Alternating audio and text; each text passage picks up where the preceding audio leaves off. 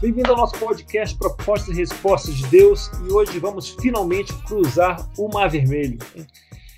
Vimos que, além de desejar que os israelitas o reconhecessem, né, a palavra Yadá, o conhecessem, o experimentassem como Deus, Deus gostaria que o Faraó e os egípcios também o experimentassem como Deus. Mas o Faraó não dobrou o joelho, não topou a parceria com Yahvé, então Deus se volta para o seu povo, né, os descendentes de Abraão. E são eles que vão ter que levar adiante a missão de redimir o mundo, de consertar o mundo. Né? Vamos lá para Êxodo 14, então, de 1 a 4. Na voz tranquila e melodiosa de Patrícia do Bock. Disse o Senhor a Moisés: Diga aos israelitas que mudem o rumo e acampem perto de Piairote, entre Migdol e o mar. Acampem à beira-mar, de fronte de Baal-Zephon. O faraó pensará que os israelitas estão vagando confusos, cercados pelo deserto.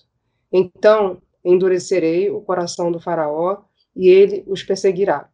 Todavia eu serei glorificado por meio do faraó e de todo o seu exército, e os egípcios saberão que eu sou o Senhor. E assim fizeram os israelitas. Você tem aí um, uma figurinha, né, material de apoio do, desse, desse episódio, que é um mapinha. E quando você olha para esse mapa, você vê areia por todos os lados. Só tem de verde só aquela região ali, né, de, de Goshen, onde eles moravam. É muita areia, é muita areia. Goshen, Gozen era o lugar mais fértil da face da Terra, né? A gente já viu isso. E nós vemos também, né, ali à direita, o Mar Vermelho. Mar Vermelho, todos nós já conhecemos o Mar Vermelho, né? Quer dizer, conhecemos pelo mapa, porque acho que ninguém foi lá ainda. Só que há um probleminha de tradução bem pequenininho. Porque se você pegar o hebraico, é simplesmente impossível traduzir assim, e é claro que eu não sou especialista hebraico, eu estou repetindo o que eu ouvi. Não é? Então, em vez de mar vermelho, seria a palavra original seria mar de juncos. Junco? Que será? E sabe o que é um junco? Hum, algum tipo de vegetação? Excelente, é um tipo de vegetação. É um tipo de vegetação que se parece com. Aí já é demais, né? É. o junco é, parece uns caniços, sabe? Cana. Parece um caniçozinho que fica na água, que sai da água assim. Uns, uns, pequenos caniços, né? Esse é o mar de junco. Se você botar junco, eu descobri isso porque eu sou um profundo conhecedor do Google Imagens. Então coloquei junco lá e vi que, como é que é um junco. Né? Então você vai encontrar esse lugar, esse esse lugar aí no mapa que você vê, tem um, uma área mais pantanosa, circulado aí de, de vermelho no mapa, né? Essa área meio pantanosa, né? Essa tripinha que fica acima do mar do Mar Vermelho mesmo, né? Essa tripinha acima é o Mar de Juncos. Muitos sugerem que o Mar Vermelho costumava ser chamado de Mar de Juncos também. Mas possível, mas não há registro disso. Né? Nesse, nessa questão, muitos acadêmicos sugeriram, já sugeriram ao longo da história e continuam sugerindo, que os israelitas não cruzaram exatamente o Mar Vermelho, a parte de baixo, Largona, mas o Mar de Juncos, essa tripinha que tem em cima. Né? Isso faria sentido para muitos estudiosos.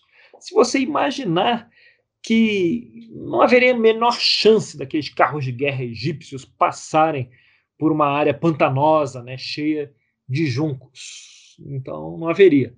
E, e também é, é, você pode, é, esses partidos acadêmicos né, também sugerem que, que a história foi contada assim de uma forma, é, como diria Tolkien, né, que escreveu O Senhor dos Anéis, uma, boas histórias merecem ser enfeitadas. Né? Então a história da travessia teria sido é, enfeitada, eles teriam atravessado ali no, no, pelo Mar de Juncos e não pelo Mar Vermelho, e aí a, o resto né, da, das paredes de água, aquilo tudo, seria um embelezamento da história.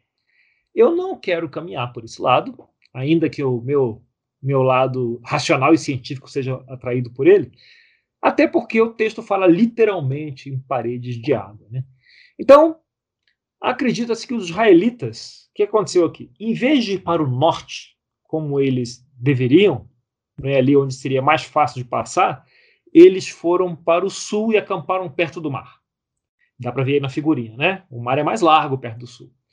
O que não faria sentido nenhum, né? A travessia seria bem mais difícil. Então imagine que o faraó está acompanhando. Ele tem lá os batedores dele, aqueles caras que reconhecem, que veem o que, que os israelitas estão fazendo. E aí esses batedores voltam para o faraó e falam: ó, oh, eles, eles espalharam a farofa, eles erraram. Em vez de ir para o norte, eles foram para o sul, eles estão perdidos. Né? Eles estão perdidos. É, porque no norte, nessa área pantanosa, teriam vários pontos que eles poderiam ter cruzado o mar de juncos, né? que seriam é, bem mais rasos. Né?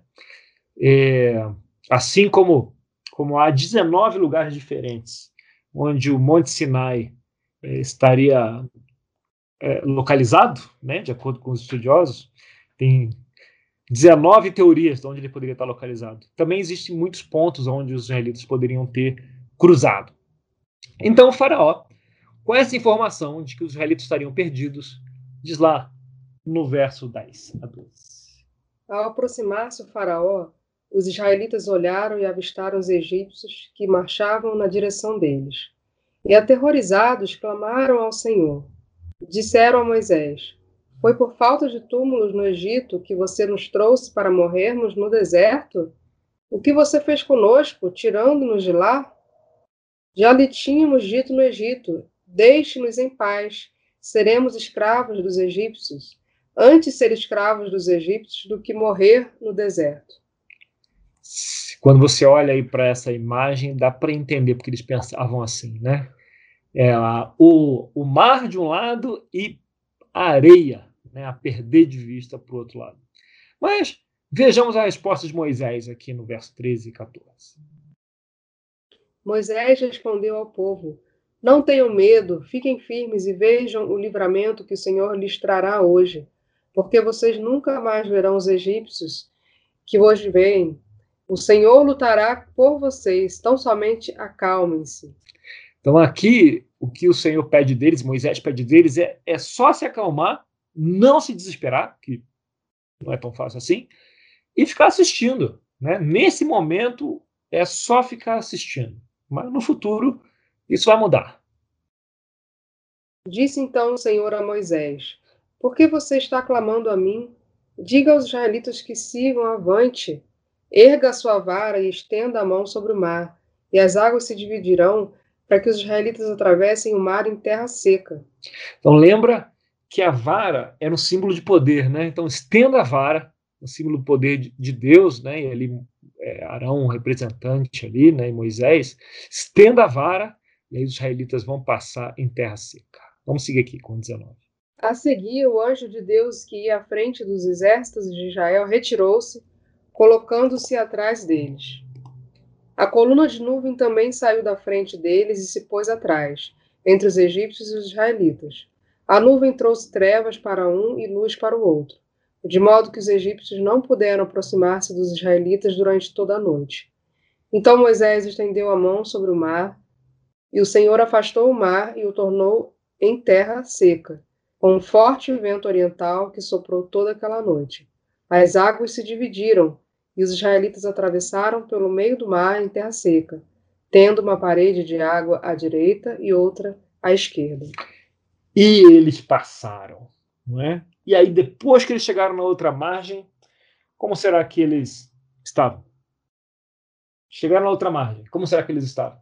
Viram o, o exército israelita, é, egípcio se afogar todo, ser destruído. Como será que estava o espírito deles? É, assustados, é, assim, super animados, mas ao mesmo tempo meio assustados. Que, que, que, loucura é essa que a gente acabou de ver? Então vamos ver o susto deles lá no verso 20. O que, que diz aí? Capítulo, capítulo 15, 15 e 20. Então Miriam, a profetisa, irmã de Arão, pegou um tamborim e todas as mulheres a seguiram, tocando tamborins e dançando. Olha o susto deles. Estavam animados. Estavam animadíssimos, né? Então, eles fizeram um festão. Chegaram do outro lado, fizeram um festão. É, agradeceram a Deus. Moisés ficou tão inspirado. Sabe o que ele fez? Moisés compôs uma música. Compôs a canção, salmo, a canção de Moisés, todo mundo inspiradíssimo. Miriam tocando tamborim, as mulheres dançando, tocando. Fez tão sambão. sambão do, do, do Mar de Juncos, imagina. Era um sambão. Uma grande comemoração, não é? E, de certa forma, merecia. Né? A gente vê poucas festas com uma descrição tão comprida, né, tão detalhada como essa. Né? Eram raros os momentos que havia uma celebração desse tamanho. Eles estavam juntos cantando, invocando o nome do Senhor. E da onde vem isso? Né? Em, em Êxodo 19, a gente não precisa ir lá agora, mas aparece a ideia de que eles seriam um reino de sacerdotes. Né? E nós vemos isso começando a acontecer quando Deus é, escolhe o seu povo né, para ser esse reino, esse reino de sacerdotes. E aqui os mestres judeus, quando ensinam sobre isso, eles é, ensinam que para que o reino de Deus possa vir, são necessários três elementos. Três coisas precisam acontecer ao mesmo tempo. Então, eles olham para essa narrativa e acreditam que eles encontram os três elementos que sempre acontecem quando chega o reino de Deus. O primeiro elemento seria o trabalho do dedo de Deus. Eles veem o dedo de Deus em ação. E você encontra, obviamente, ao longo de Êxodo, isso eh, em várias partes diferentes. Mas, especificamente, ali na quarta praga, na praga dos piolhos, dos piolhos, uma praga inesquecível. Ele, todas foram inesquecíveis, né? dos piolhos foi inesquecível porque naquela os magos, os sacerdotes em volta do faraó falam para ele, fala, chefe, é bom a gente continuar nessa guerra não, porque isso é o dedo de Deus. Isso aparece lá na quarta. É quando os, os mágicos do Egito meio que jogam a toalha. Né? Então você tem aqui uma referência direta, além de inúmeras outras indiretas, onde você vê o dedo de Deus trabalhando. Então, na outra margem, o que acontece aqui pela, primeira vez? Os israelitas, como um povo, invocam o nome do Senhor. Né? Juntos, pela primeira vez, né? celebram e invocam o nome do Senhor como um povo. E o terceiro elemento é o povo respondendo em obediência. Né? Deus dá as direções e o povo responde em obediência. Então, você tem os três elementos: o dedo de Deus, o povo invocando o nome do Senhor e a resposta em obediência. Curioso que nem sempre, né, como seguidores de Jesus, nós enxergamos as Escrituras trabalhando desse jeito. Então, a gente pode ver alguém é, que teve o dedo de Deus influenciando a sua vida, vive uma vida de obediência e justiça. Esse aqui é mais comum na comunidade judaica, né? E aí o mestre de Deus fala: olha, até que você invoque o nome do, do, do Senhor, invoque o reino de Deus, o reino não virá na sua vida. Já no mundo cristão, o costume é um pouco diferente, porque você tem, é, você vê o dedo de Deus, esse sempre vai ver o dedo de Deus trabalhando, né? Você é, invoca, clama o nome do Senhor e pronto. Né? Chegou, vem a nós o vosso reino. E muitos de nós têm mais dificuldade para responder em obediência. Né? E sem obediência também não há vindo do reino de Deus, não há reino de Deus. E, e aí a gente pergunta, tá bom, beleza, mas Jesus ensinou isso em algum lugar? Há quem diga que sim, né? A exemplo de lá em Lucas 11, 20, diz assim: Mas se é pelo dedo de Deus que eu expulso demônios, então chegou a vocês o reino de Deus. Tá, tá bom. E, e, e a tal da, da obediência? Tem nas cartas, mas Jesus? Aí você tem Mateus 7, 21, por exemplo, diz: Nem todo aquele que me diz Senhor, Senhor entrará no reino dos céus, mas apenas aquele que faz a vontade do meu Pai que está nos céus. Aí a resposta, em obediência, né? Então, se, se você não, não consegue enxergar dessa forma, né, Jesus defendendo isso ou ensinando isso, é normal, pode parecer um salto comprido demais, mas pelo menos veja que Jesus trouxe essas referências, essas referências que com certeza ele tinha, né, estudando lá com os mestres dele, os mestres judaicos, é, e ele trouxe para o ensino dele, né, o ensino que ele, que ele transmitiu para os seus seguidores. Então, o povo cruzou o Mar Vermelho E a partir daqui, Deus os guia numa jornada desde o Mar de Juncos até o Monte Sinai. E a tradição nos conta que foram 40 dias, né? não está no texto diretamente. E nessa, nesse percurso, Deus irá testá-los três vezes. Seguindo, segundo a tradição, vai testar coração, a alma e a força deles, o poder deles. E agora, um parênteses. Porque quando a gente fala em teste, o que vem à sua mente? Você já fez teste, querido? Muitos. Fez teste na faculdade? Sim. Para que, que servia o teste? Para eu passar de ano. Para você passar de ano. E se você falha. Ah, temos aqui um professor, né? Tem um professor Rodrigo Ierre. Professor, nos diga, quando você testa e, e o cara vai mal, o que acontece com ele? Pode ocorrer uma reprovação. Pode. Então, o teste em si, né, ali nos registros do aluno, ele serve para quê? Avaliar. Serve para avaliar. E aí, com base nessa avaliação, o que, que vai acontecer com ele? Ele vai conseguir o grau, não, para depois ser aprovado, reprovado, etc. Muito bem, muito obrigado, muito obrigado. Temos um outro professor, esse grupo é cheio de professores, né? Temos outro professor aqui, que é o, que é o David. O David é professor de educação física. Tem teste em educação física também, David? Com certeza. Com certeza, né? E aí, tem gente reprovada também, David? Normalmente não, mas acontece. tem que acontecer um acidente, né, para reprovar a educação física. Muito bem. Ela pode ser reprovada por falta, né? É. Então, essa é o, a nossa cultura de testes, né? Para isso. Se é teste, você é aprovado, você é reprovado. Né? É, já no, no Oriente, né, na mente hebraica, é, o, a visão é diferente.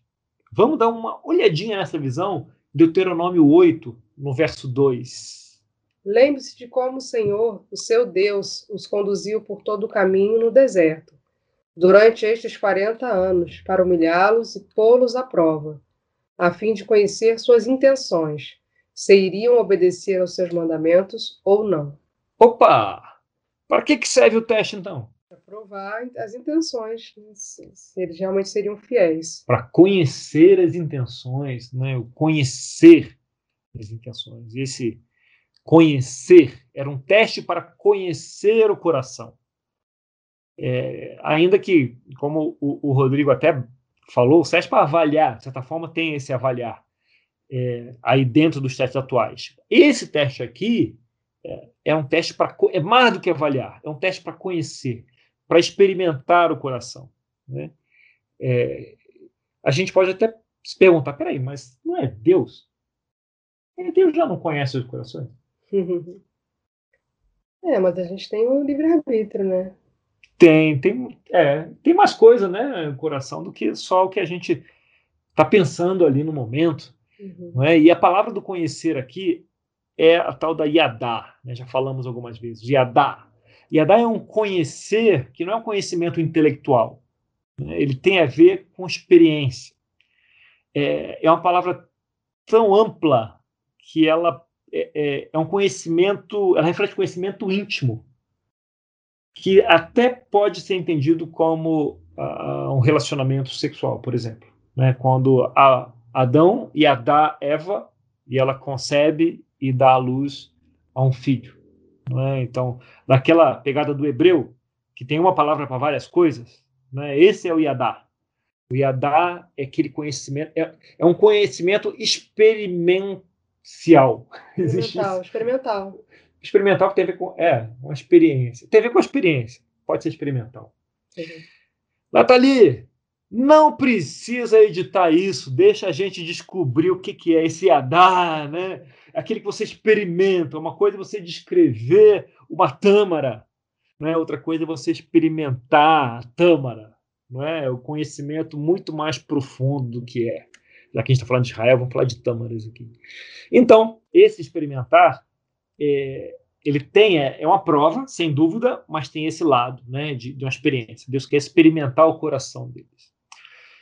E isso tem a ver com a gente também, né? Quando você passa por uma prova, você passou por uma prova na vida, querido? Oxe. Tá passando por alguma? Não, imagina. Imagina, né? Saiba que esses testes, essas provas são uma oportunidade de mostrar a Deus o que está no seu coração. de mostrar a sua disposição em obedecer. Não a sua disposição de ser perfeito, porque ninguém é, não é? mas a sua disposição. Deus, por meio das provas, Deus nos conhece mais. E até de descobrir, compartilhar com Deus aonde você está na sua própria caminhada de crescimento. Né? Pode ser a forma que a gente enfrenta um teste, uma prova, pode ser até um presente que a gente oferece a Deus. E é claro, é também uma oportunidade de aprender uma nova lição de Deus, né?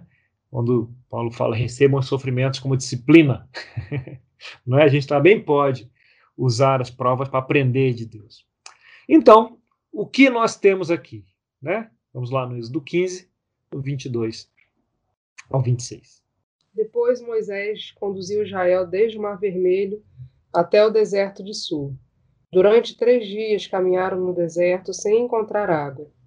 Então chegaram a Mara, mas não puderam beber das águas de lá, porque eram amargas.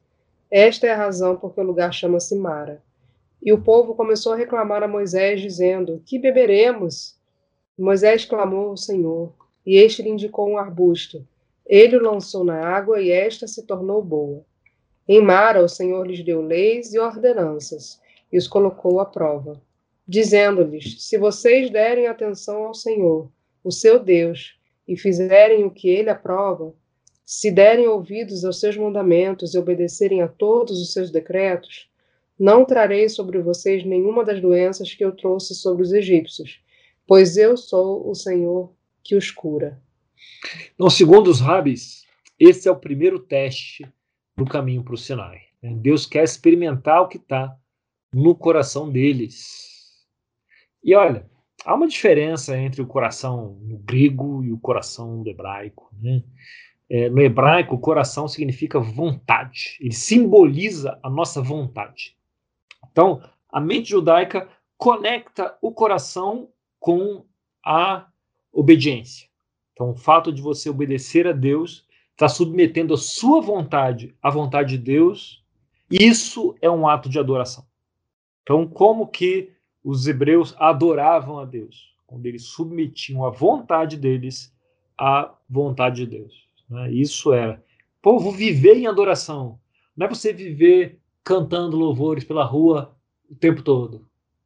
Não, viver em adoração é submeter a sua vontade à vontade de Deus, segundo a mente hebraica lembrando suavemente que foi a mente hebraica que escreveu a Bíblia, desde Gênesis até Apocalipse. É, então, este seria um teste da vontade e da disposição deles, né? de teste do coração, do coração. E nós vemos isso lá em Deuteronômio 8, de 1 a 5. Eu vou ler aqui.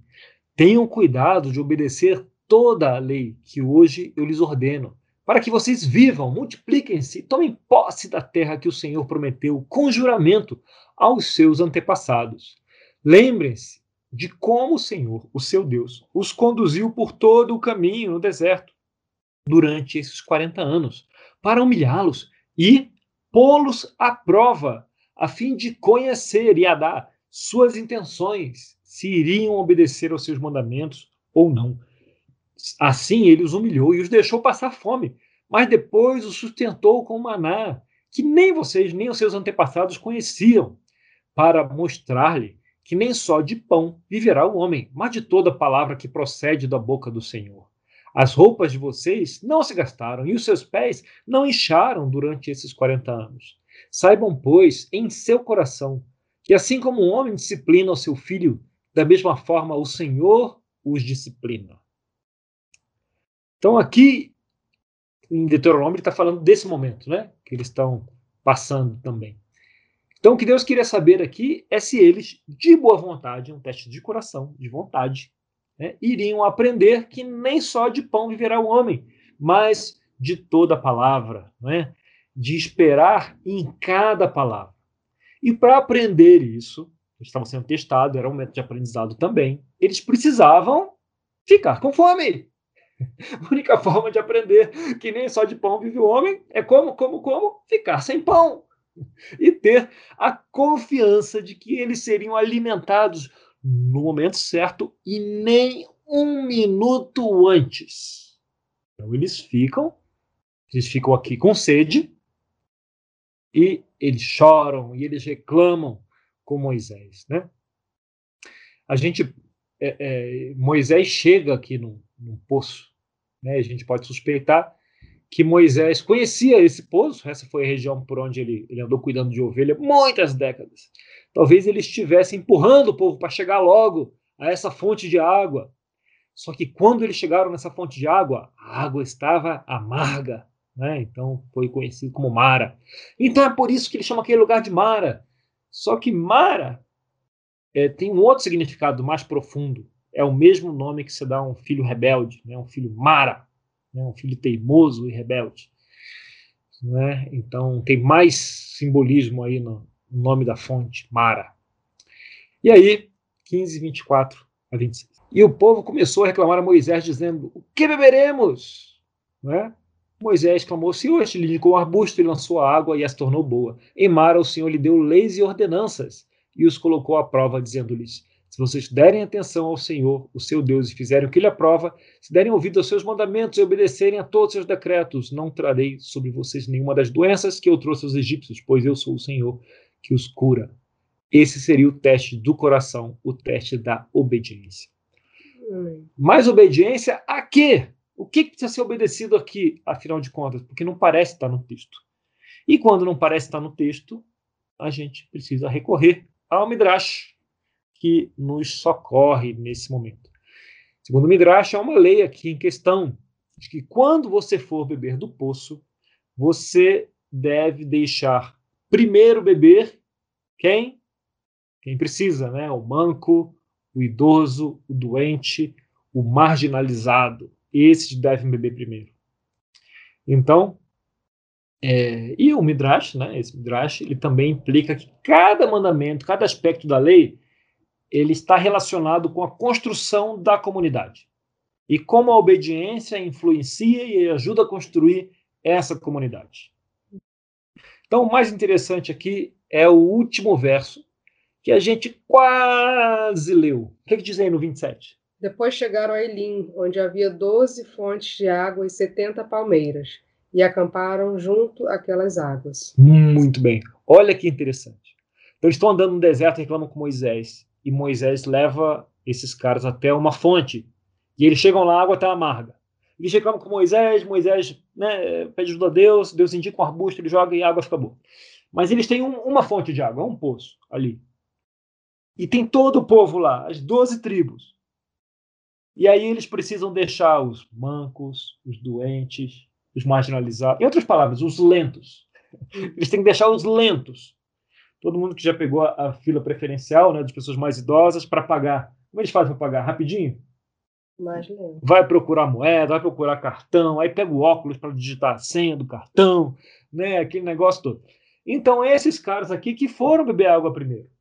Os caras foram beber água e não sabiam onde estava o cartão, aí não sabiam onde estava é, é, a boca, aí chamava o outro. Meu filho, me diz onde é que é que eu não estou chegando, me ajuda aqui a subir, a descer esse degrau, aqui. E tinha que deixar todo esse povo beber primeiro e todos eles, né, o teste de obediência, o teste do coração.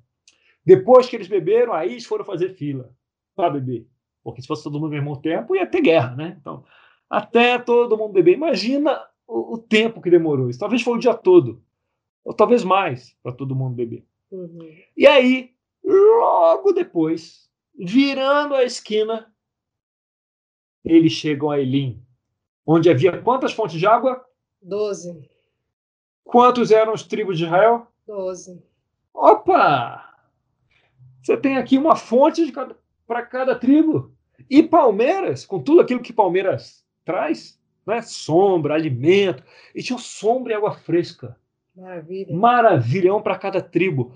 Logo depois, se eles tivessem aguentado a sede um pouquinho mais, nem só de pão vive o homem, né? mas de tudo que Deus diz. E esse era o teste de obediência. Né? Basicamente, logo depois eles encontram essas 12 fontes. Isso simbolizava que, que havia água à vontade. Mal precisava fazer fila, todo mundo podia beber ali ao mesmo tempo. Ah, se eles tivessem esperado um pouquinho mais, não é?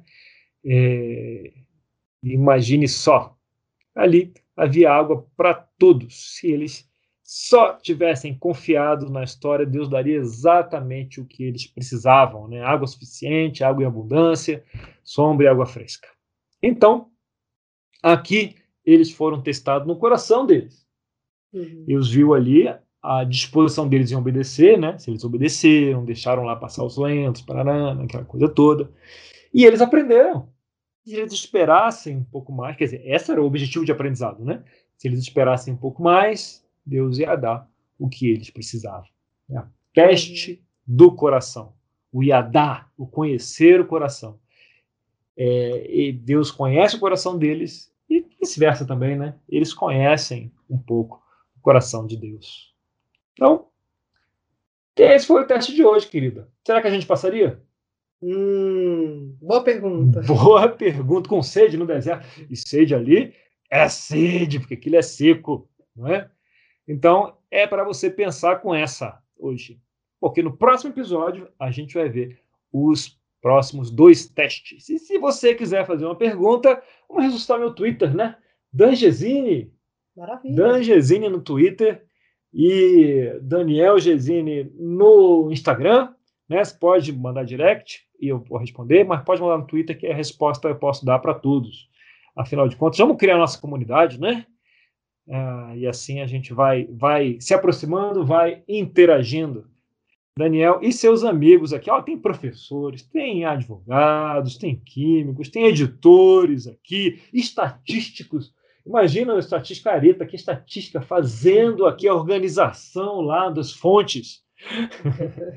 Tudo aqui. Pessoal, vejo vocês. Vejo, não vejo nada, né? Mas estaremos com vocês no próximo episódio. Um grande abraço.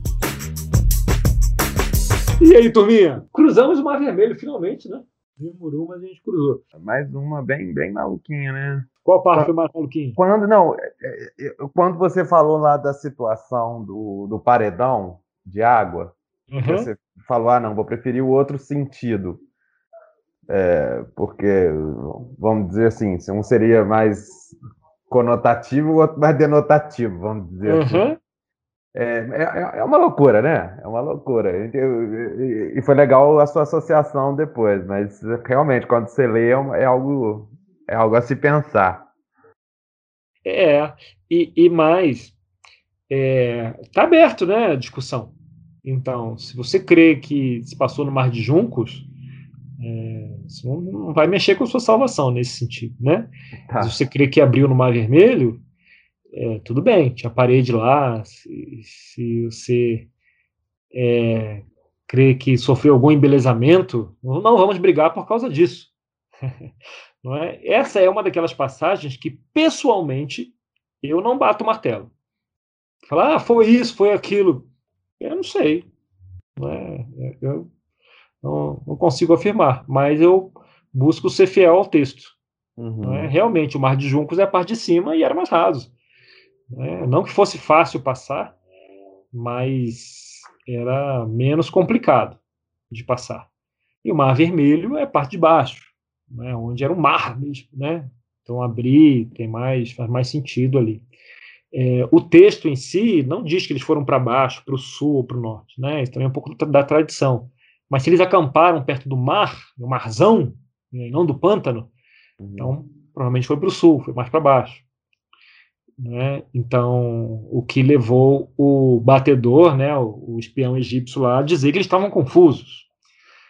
Então, muita, muito pano para manga, muito pano para discussão. Não é à toa que estão discutindo isso há 4 mil anos, né? Essa questão aqui. Vai ser a gente que vai falar, ah, foi isso aqui que aconteceu, tenho certeza. Pessoalmente, eu achei muito interessante a minha visão que eles têm do teste. Né? Para que serve o teste? É, eu não havia pensado no teste dessa forma. O teste sempre foi para dizer se eu gostei ou não gostei. Se está bom ou não está. É, esse teste no sentido de conhecer, que aliás filosoficamente está na base dos nossos testes, né? Você testa para avaliar o conhecimento do aluno e, com base no conhecimento que o aluno conseguiu adquirir, ele está apto a avançar ou precisa ficar mais uma vez para adquirir mais conhecimento, até estar apto a avançar. Mas aí, ó, ó a realidade prática do mundo acabou transformando num passe ou fale. Não, nessa parte do teste aí eu fico, eu fico pensando no quanto a gente é autocentrado, né? Porque sempre uma questão de. Quando a gente, pelo menos quando eu olhava para aquilo assim, eu pensava assim: ah, esses israelitas são tão falhos, porque eles reprovaram nesse teste. Eles, Deus os pôs à prova e olha só como eles falharam. Eles falharam durante 40 anos no deserto. É, e, e aí eu fico, eu, eu vendo né, é, isso, eu fico me perguntando quanto, na verdade, o teste é para conhecer a Deus, né? Não é para conhecer, porque Deus já os conhecia, né? E tudo bem que eles entenderam o coração deles um pouco mais, eles entenderam, eles conheceram ainda mais Deus. Então, e é sempre quando a gente fala assim, ah, mas o teste é para você mostrar, para você entender como é que é o seu coração. Também, mas é para você ver como Deus cuida de você quando você está com o coração ruim, porque mesmo eles não passando no teste, Deus dá eles a água, dá água para eles, que é o mar, né? Depois ele mostra o que, que eles ganhariam se eles tivessem resistido, mas ainda assim Deus está cuidando o tempo inteiro. Então, hum. é uma, o, como mostra ali, né, o, quem é esse Deus que eles estão servindo. Deus só é capaz também de, de, de, Ele conhece, mas ele só é capaz de experimentar plenamente uh, como vamos reagir né, quando, ele, quando ele nos testa, vamos dizer assim. Né, nos, nos leva a passar por alguma situação e a nossa reação, ele passa a nos conhecer é, é melhor, como a Patrícia falou. Né, temos um livre-arbítrio, como vamos reagir? Isso. A gente vê ao longo das escrituras que é, muitos é, muitas figuras históricas aqui, reagem como Deus quer, e um número maior ainda não reagem como Deus gostaria que eles reagissem. É, e alguma dessas figuras, você vê que Deus demonstra a esperança por eles, que eles vão reagir corretamente. E eles passam por provas e, e muitos deles reagem mal né, a esse teste. E aí fala, não, isso aqui não dá. Né? Você tem desde os reinos é, da mão escrevendo na parede, não é lá de Daniel.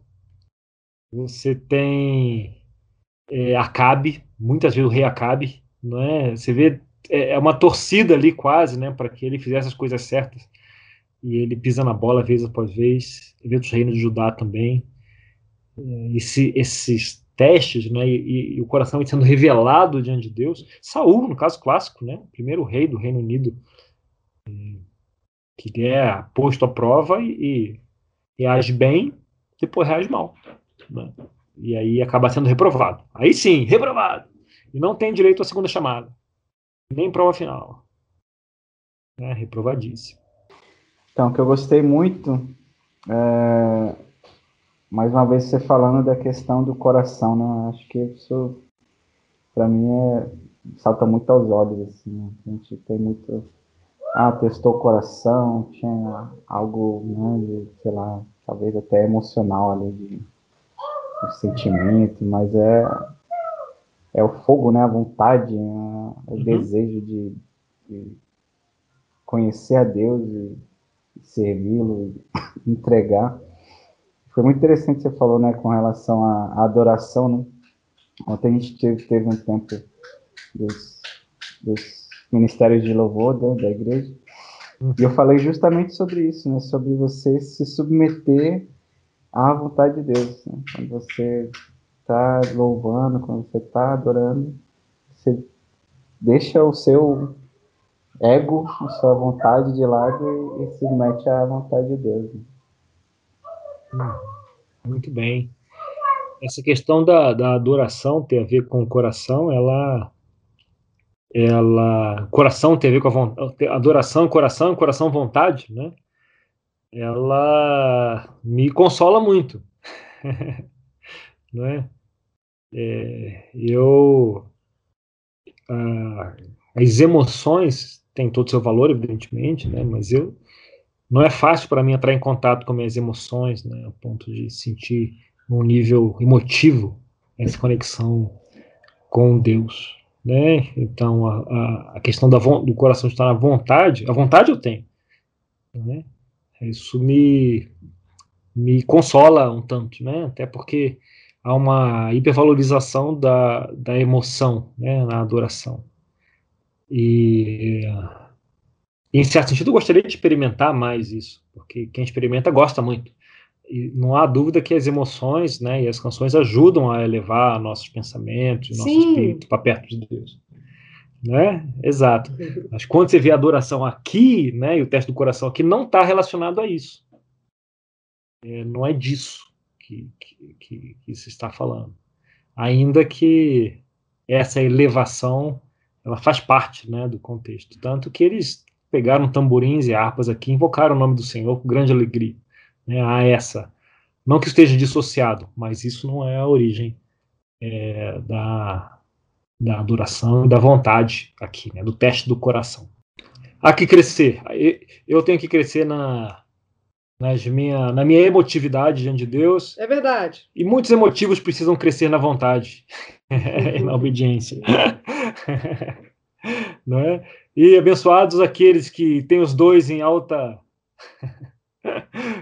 equilíbrio. Em altas quantidades, sem equilíbrio nenhum, os dois com altas quantidades, é. completamente desequilibrados. E misericórdia para aqueles que não tem nenhum dos dois. e misericórdia para aqueles que não tem nenhum dos dois. E misericórdia para aqueles que não tem nenhum dos dois, é verdade. Né? Dignos de misericórdia. Agora, alguma coisa que eu fiquei muito. que eu fiquei pensando muito sobre foi sobre o, as três necessidades, as três coisas necessárias para que se venha o reino de Deus. Porque é, aquela escritura de Mateus me pegou, me pegou de jeito. É, ela fica meio. Ela fica ali quando você traz esse, esse ensinamento que é. Que é já espalhado né, pela cultura hebraica, é, o reino de Deus é algo muito importante, porque sempre o reino de Deus parece um pouco confuso sobre quando ele vai vir, sobre quando, onde ele está, né? É, quando eu era criança, eu sempre pensava que era uma coisa que era no céu, e aí quando a gente chegasse no céu ia acontecer, só que é uma parada que já está entre nós, ou, e muitos de vocês estarão vivos enquanto, quando o reino de Deus chegar. Uhum. Então, o reino de Deus é uma coisa que sempre foi muito confusa para mim. E aí quando você traz que o reino de Deus ele chega depois desses três, desses, dessas três etapas e é justamente quando você responde a obediência, né? É, aparece o dedo de Deus. Eu esqueci qual é o segundo e, e a gente clama Deus como Senhor, Exato. né? Exato. Invoca, invoca o nome do Senhor. Invoca o nome do Senhor e, e responde a obediência, né? Isso, isso me pega porque enquanto não, eu não estiver obedecendo, é, é, respondendo em obediência, não importa o que aconteça, eu posso estar expulsando demônios que, que o reino de Deus ainda não está aqui. Isso, e, e, e, a mim não pertence o reino, né? É. Não adianta clamar, dizer Senhor, Senhor, né? E. Exatamente. E, e, e, esse é o tipo das, da coisa, na minha, na minha visão, né? Que eu não. Né, até estudar isso, eu não, nunca tinha visto assim, né? Depois de 20 anos de cristão, nunca tinha percebido essas três coisas. Agora que eu vi, eu não consigo desver. Agora que eu vi que precisa ter Exatamente o isso. de Deus trabalhando, invocar o nome do Senhor e responder em obediência, eu não consigo desver. Eu penso nisso. Aí eu enxergo essas coisas. Né? O chamado da salvação, né? Você vê o Deus de Deus trabalhando, você invoca o nome do Senhor, você responde a obediência, né? Jesus Cristo, né? E são os passos da salvação. Então, é, você enxerga isso na, no ensino de Jesus, como a gente colocou aqui. Eu imagino que alguns vão ter mais dificuldade de ver, mas depois que eu vi, minha experiência pessoal, eu falo, puxa, realmente está em todos os lugares isso, né? Essas, esse, esse ensino dos três passos para se encontrar, se se vir, para vir o reino de Deus, né, em nossas vidas, na nossa comunidade, é, qualquer lugar, né, na verdade. Não há esse limite. é quando e aonde. Em qualquer lugar, em qualquer quando, em qualquer onde. Né? Precisa, ter, precisa ter gente e precisa ter Deus. Né? Havendo isso, tendo essas três coisas, vai vir o reino de Deus. Muito bom. Não havendo mais questões, vamos encerrar a sessão.